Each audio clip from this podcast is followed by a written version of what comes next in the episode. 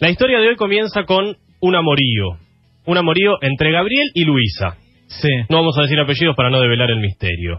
Pues está bueno empezar con el misterio, ¿verdad? Bien. Gabriel y Luisa son los padres del personaje de hoy que se enamoraron, pero el padre de ella, que era coronel, un militar bastante rígido, se opuso a esta relación, Mm. cosa que sucedía allí a principios de los 1900, porque decía que Gabriel, el candidato de su hija, no era el hombre que consideraba más adecuado para ella, porque era hijo de una madre soltera, Mm. porque era del Partido Conservador, él era del Partido Liberal, Ajá.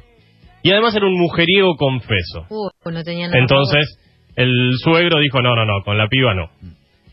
No es un buen partido. No es un buen partido, exactamente. Con la intención de separarlos, ella fue enviada a las afueras de la ciudad, pero él la persiguió. Él estaba muy enamorado. Insistió, le fue a cantar serenatas, le escribió cartas, le envió mensajes telegráficos, él era telegrafista, y finalmente la familia dijo, la verdad que este tipo está verdaderamente enamorado, que se casen.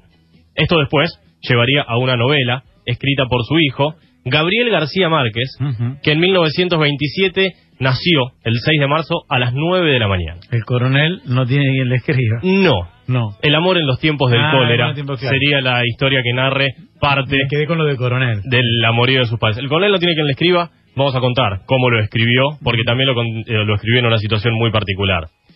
Eh, sus padres por cuestiones laborales se fueron a vivir a Barranquilla y él quedó a cargo de sus abuelos maternos.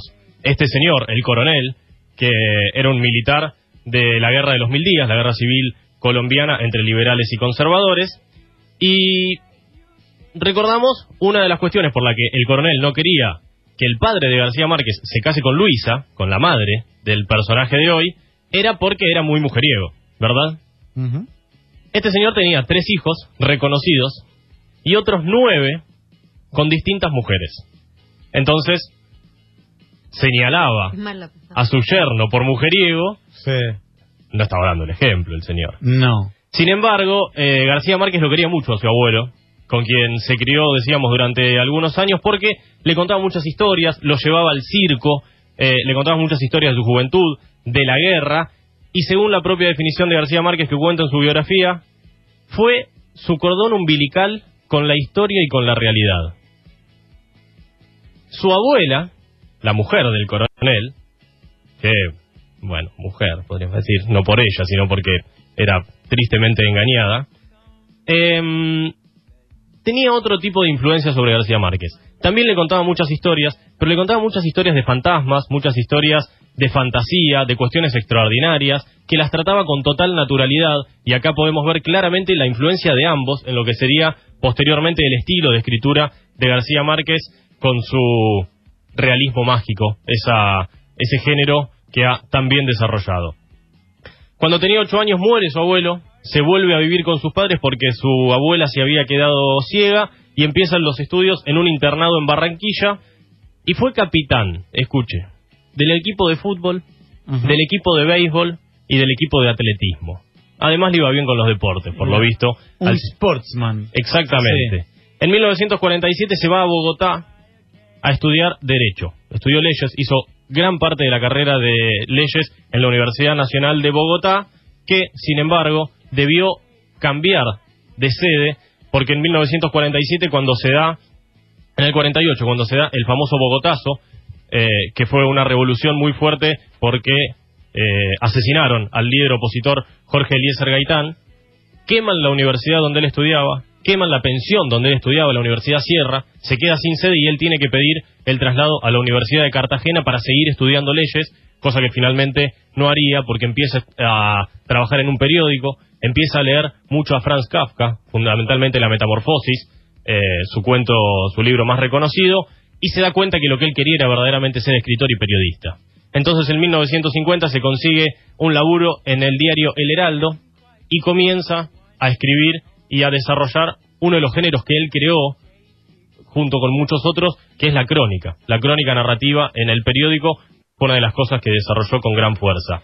Pero además empezó a contactarse con el grupo de Barranquilla. El grupo de Barranquilla era un grupo de intelectuales que en la década del 40, en Barranquilla por supuesto, conseguían libros de escritores franceses, de escritores italianos, de escritores eh, ingleses, que eran muy difíciles en aquel entonces, de escritores rusos, posteriormente algunos norteamericanos también, y se empezó a vincular con ellos y a investigar mucho sobre técnicas de escritura. Conoció a William Faulkner en esa época, un gran escritor también norteamericano que lo influyó muchísimo en su, en su escritura, y la vida del escritor, si uno no es un escritor muy reconocido, no es nada fácil. Entonces empezó a vivir en posilgas, en lugares que le prestaban, muchas veces no tenía siquiera para pagar el alquiler, dejaba sus manuscritos como seguro, diciendo, este manuscrito vale más que mi vida, entonces te lo dejo y mañana te pago el alquiler si es que consigo plata. Y en 1955 escribe, el coronel no tiene quien le escriba. Eso es uno de los que mencionábamos. El coronel no tiene quien le escriba, lo escribe en el exilio, al que debe irse porque la, la situación en Colombia estaba, la política colombiana estaba regida por un régimen militar, él era bastante de izquierda, así que debe exiliarse, y escribe su primera novela en 1955 titulada La hojarasca, que le costó muchísimo que le sea publicada, y luego escribe Relato de un náufrago. Relato de un náufrago es una serie de 14 crónicas que mm. cuenta el naufragio de un barco colombiano en las costas de Estados Unidos. Esto le cuesta el exilio nuevamente, porque denuncia ahí que el barco no se había hundido por una tormenta, como decía el gobierno colombiano, sino que tenía un contrabando, un cargamento de contrabando muy grande y andate de acá porque si no vas a hacer boleta. Se va a vivir a París, donde vive en lugares, como decíamos, la vida de un escritor no es nada simple, vive en lugares de mala muerte, vive en una terraza como en un depósito de un hotel que le prestan, donde posteriormente viviría Vargas Llosa, y es allí donde escribe Relato de un náufrago, contando sus propias eh, vivencias como un hombre que no tiene ningún tipo de recurso para vivir y que se la tiene que rebuscar, solo esperando que le envíen la plata del diario para el que él eh, escribía. Se da la revolución cubana en 1959, pero previamente se casa con Mercedes Barcha, que sería su compañera de toda la vida y con quien tendría dos hijos. El primero de ellos se llamó Rodrigo, nació en Barranquilla en 1959 y pocos meses después, como decíamos, se da la revolución cubana. Viaja a Cuba, empieza a escribir para Prensa Latina, que fue la agencia que se fundó a partir de la Revolución Cubana, y se hizo muy amigo de Fidel Castro, una relación que mantuvo hasta el final de sus días y que definió como una amistad intelectual. Pocos saben que Fidel Castro es un hombre culto, cuando estamos juntos hablamos mucho sobre literatura, dijo García Márquez, que además eh, defendía, defendía el régimen socialista de Cuba, aunque no muchos regímenes socialistas de Europa que había conocido en su exilio y había viajado, y recordemos en aquel entonces, eh, plena Guerra Fría, había muchos países socialistas, que criticaba mucho, sin embargo defendía mucho eh, a Cuba y el bloqueo de Estados Unidos. Sin embargo, se va a vivir a Nueva York por Prensa Latina, que es esta agencia que, fundó, que se fundó en Cuba después de la Revolución, va a vivir a Nueva York y empieza a escribir cosas muy en contra del capitalismo, por lo tanto lo empieza a perseguir la CIA, los disidentes cubanos de la revolución también empiezan a hacerle muchas críticas y otra vez tiene que exiliarse y se va a vivir a México. Ya contamos cuántos países, como 10 en lo que vivió pobre García Márquez en los primeros 30 años de su vida. Eh, hasta 1971 no pudo volver a entrar a Estados Unidos y quien lo dejó fue quien ganó las elecciones en ese año, que fue Bill Clinton, afirmando que Cien años de soledad, la gran obra de Gabriel García Márquez, era su novela favorita. Entonces Clinton dijo, este señor escribió la novela que a mí más me gusta, dejémoslo entrar y así fue como pudo volver a entrar a los Estados Unidos. En México escribió para un par de revistas, hizo algunos guiones de cine, le gustaba mucho el cine, había sido el primer crítico de cine en los medios de comunicación en Colombia, fue el primer hombre que habló de cine en un diario colombiano, y en 1967, en junio para ser más precisos, después de 18 meses de escritura, durante 8 horas por día, es decir, el señor laburaba de escribir, como decíamos, cosa que le hacía vivir eh, en lugares eh, en condiciones muy malas, a pesar del trabajo de su esposa, 40 años juntando material, porque es una, una historia que cuenta muchas cosas de Latinoamérica y de su Colombia natal, se publicó en Buenos Aires por primera vez 100 años de soledad.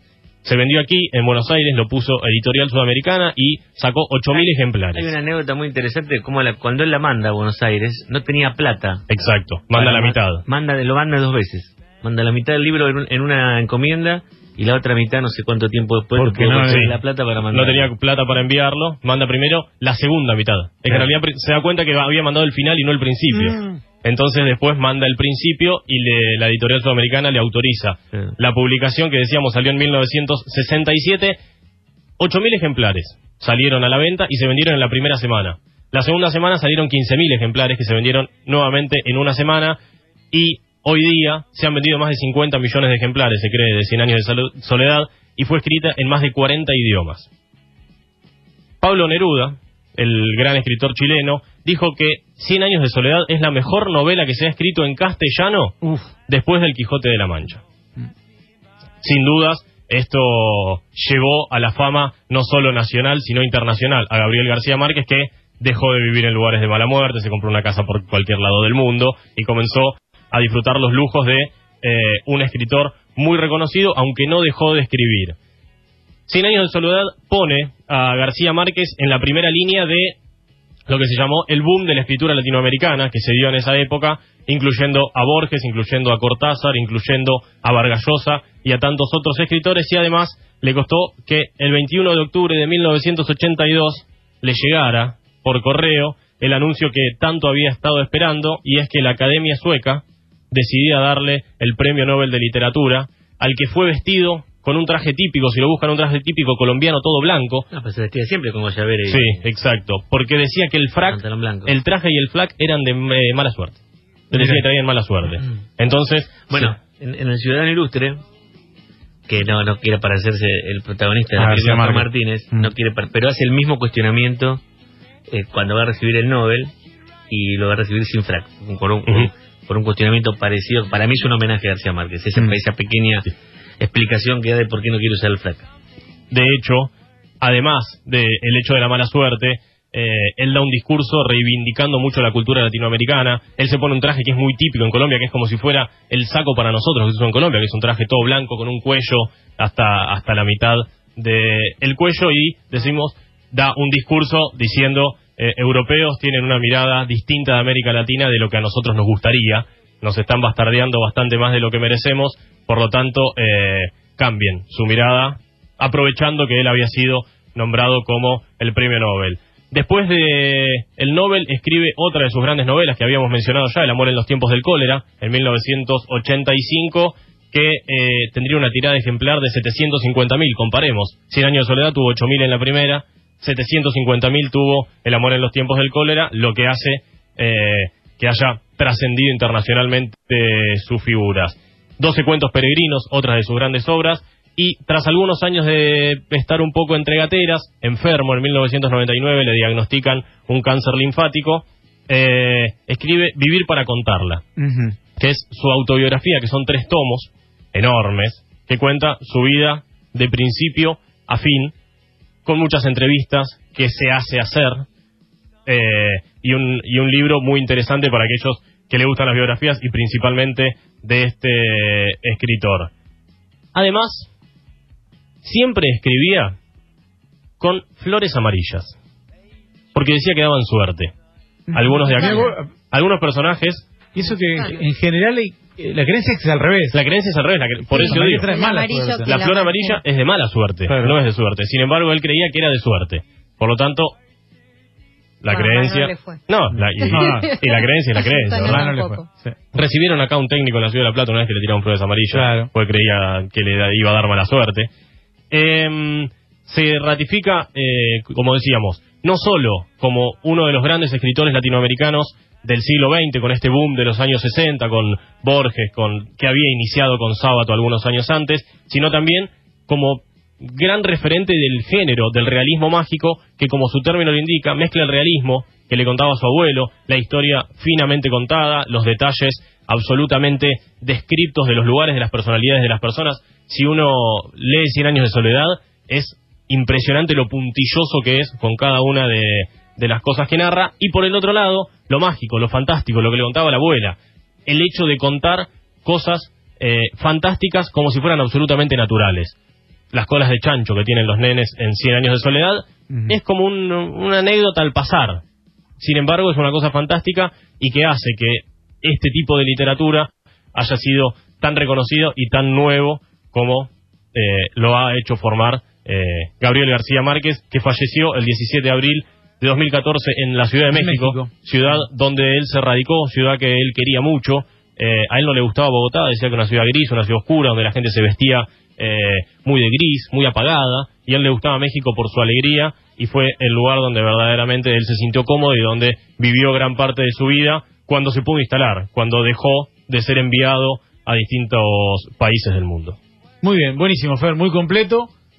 Hasta la próxima. Hasta el próximo jueves. Estaré el jueves, estaré el jueves. No, no tardes 100 años más, ¿eh? No nos no, no, no, volveré.